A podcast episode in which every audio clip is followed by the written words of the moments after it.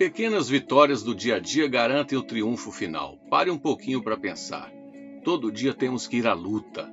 O combate é dia a dia, todo tempo. A Bíblia diz: em tudo dai graças. Portanto, valorize cada conquista, celebre as pequenas vitórias. Contudo, não apresse a vida, pois a ansiedade tem seu preço e é alto, viu? Vamos ilustrar isto. Se você não é bombeiro hidráulico, mas conseguiu trocar os reparos de uma torneira, comemore! Aprendeu a cozinhar arroz e feijão? Puxa, nada é mais essencial na mesa de um brasileiro. Portanto, celebre.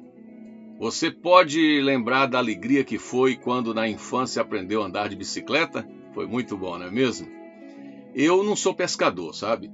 Eu poucas vezes na vida segurei uma vara de pescar mas não me esqueço da emoção que foi quando o menino fisgar aquele bagre, meu primeiro peixe de verdade. Foi uma grande alegria. Não estou aqui defendendo um pensamento simplista. Na verdade, estou falando da vida simples, estou falando de simplicidade. E este é um dos segredos da vida boa: curtir cada pequena vitória, ser simples. Mas também não é ser simplório, é se permitir ser como criança depois de ter lutado como gente grande, como homem. Olha, para o ano novo ficar melhor para você, veja com bons olhos cada tarefa diária e necessária.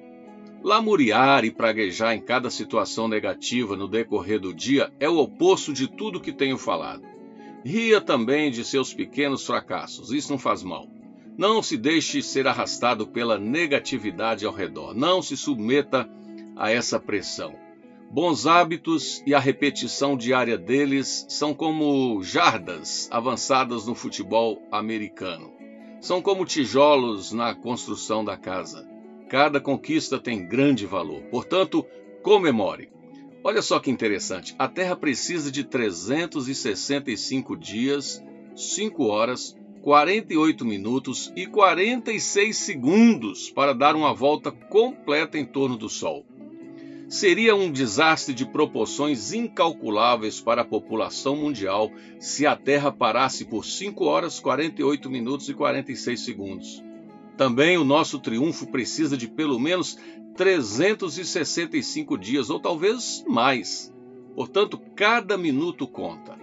Caminhando um pouco mais, pense sobre tudo que foi aprendido no ano passado. Sim, agora há pouco, no ano passado, 2020.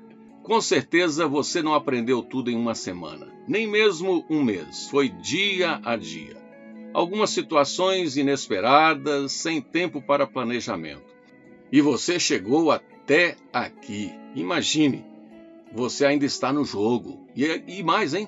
Você está no jogo com mais experiência. Que bom, hein? A experiência é o somatório de cada ação e bons resultados. E resultados também não tão bons contam muito. A maturidade chega, mas depende da atitude durante o processo. A forma como encaramos cada situação da vida produz não apenas experiência, mas pode produzir o que é melhor, a maturidade.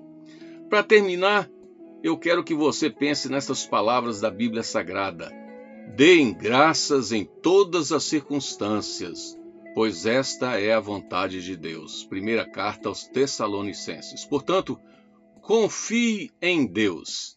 Celebre as pequenas vitórias do dia a dia e aprenda com as frustrações. Certamente o triunfo chegará.